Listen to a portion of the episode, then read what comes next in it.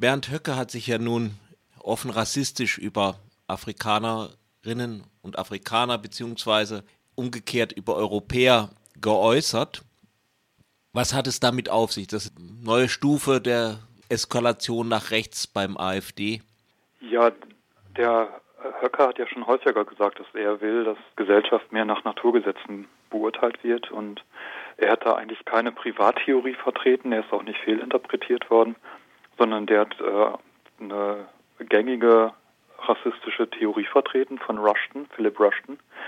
Und äh, die Bücher von dem Rushton oder ein Buch von dem Rushton mit äh, seiner Rassenideologie wird beim IFS, also beim Institut für Staatstheorie, vertrieben. Ja, die haben das halt im Sortiment und verkaufen das.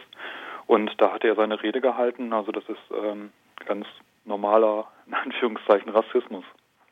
Was ist das für ein Institut? Das ist ein Institut der neuen Rechten. Ähm, Götz Kubitschek ist da der wichtige Kopf von Götz Kubitschek und Björn Höcke kennen sich schon länger. Die arbeiten seit Jahren zusammen. Das hat der Götz Kubitschek auch so geäußert in einem Interview. Und die arbeiten eigentlich an, ja, das sind halt Neurechts, die wollen eine ganz andere Gesellschaft. Die mhm. sagen das auch deutlich. Also es gab jetzt noch ein Interview mit, mit Thor von Waldstein. Der hat ähm, letztens eine Rede gehalten beim Institut, Institut für Staatspolitik. Da ging es um Metapolitik und Parteipolitik.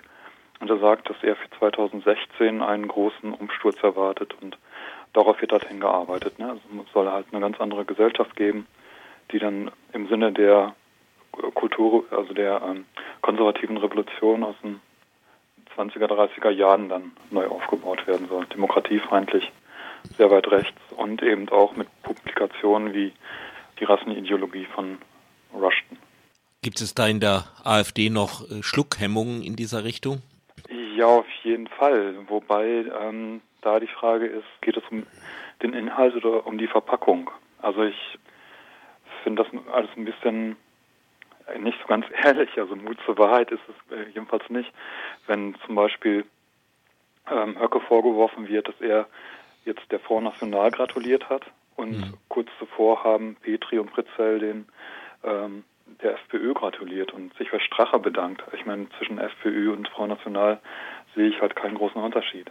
Und äh, Sarrazin wird abgefeiert. Sarrazin hat sich genauso biologi biologisch mhm. rassistisch geäußert wie die Höcke. Da gibt es auch nicht so große Unterschiede.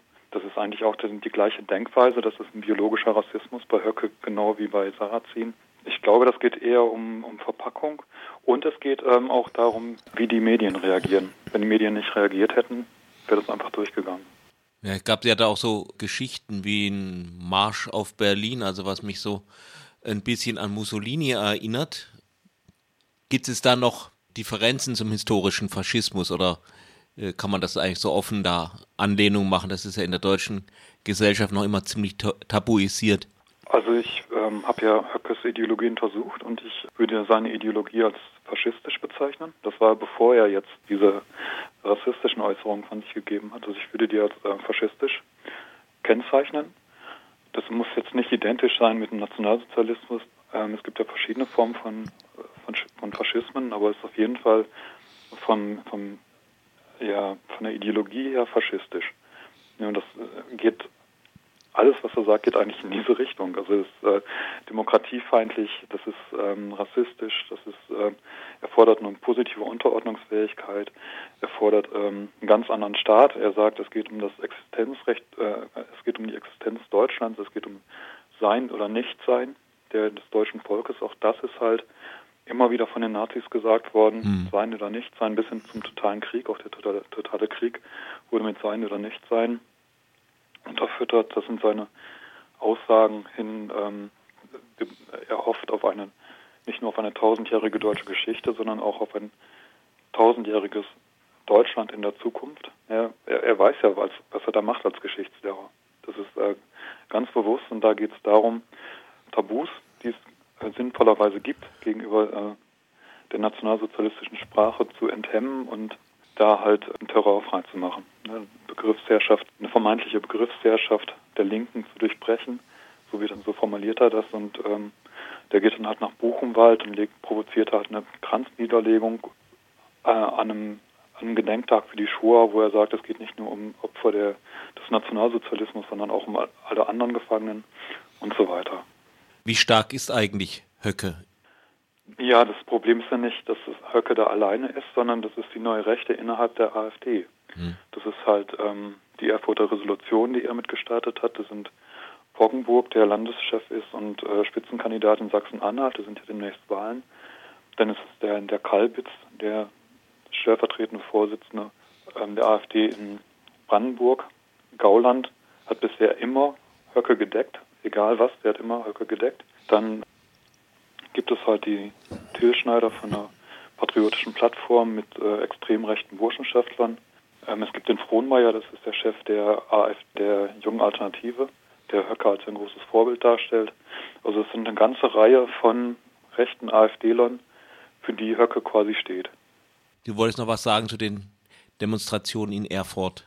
Genau, also Höcke ist ja auf, jetzt auf der Straße groß geworden. Er hat ja mehrfach, ich glaube, acht Demonstrationen in Erfurt durchgeführt mit bis zu 5000 Teilnehmern und Teilnehmerinnen. Er hat, ähm, ja, er war, wenn, er, wenn er da auftritt, dann gibt es Höcke-Rufe. Ne? Es gibt keine einzige Demonstration, wo Petri oder Pritzell oder nicht mehr Gauland-Rufe ähm, sind, aber er schafft es da als äh, quasi als Volkstribun aufzutreten und hat da spricht die Leute ganz anders an als ähm, als die anderen AfD-Politiker. Und ich denke eben, dass er er war, er war ja Lehrer oder ist jetzt eigentlich immer noch Lehrer in Ruhestand quasi. Ähm, er macht eine Pause als Lehrer und ich denke, dass, dass er damals auch schon aktiv gewesen ist unter einem Pseudonym, Landorf Ladig, wo er in ähm, rechtsextremen Zeitungen publiziert hat. Wenn die NPD zum Beispiel mobilisiert, dann kriegt sie vielleicht so, na, wenn es mal hochkommt, 150 Leute auf die Reihe und bei Höcke sind es dann bis zu 5000. Das ist doch eine Entwicklung. Ja, ja, das ist eine sehr gefährliche Entwicklung, weil Höcke das halt schafft, mit dem Nimbus noch von der AfD als Professorenpartei, als bürgerliche Partei, dass, dass da dann Leute hingehen, die nicht auf NPD-Demonstrationen gehen würden. Also ähm, das ist ein ganz anderes Umfeld, diese Demonstration, als typische NPD-Demonstrationen. Bei typischen NPD-Demonstrationen sind halt äh, klar äh, zu erkennende Neonazis und bei diesen AfD-Demonstrationen ist es quasi das sogenannte, die sogenannten besorgten Bürger. also das, Aber mit praktisch den gleichen Inhalten. Ja, genau, mit den gleichen Inhalten. Da gibt es keine großen Unterschiede.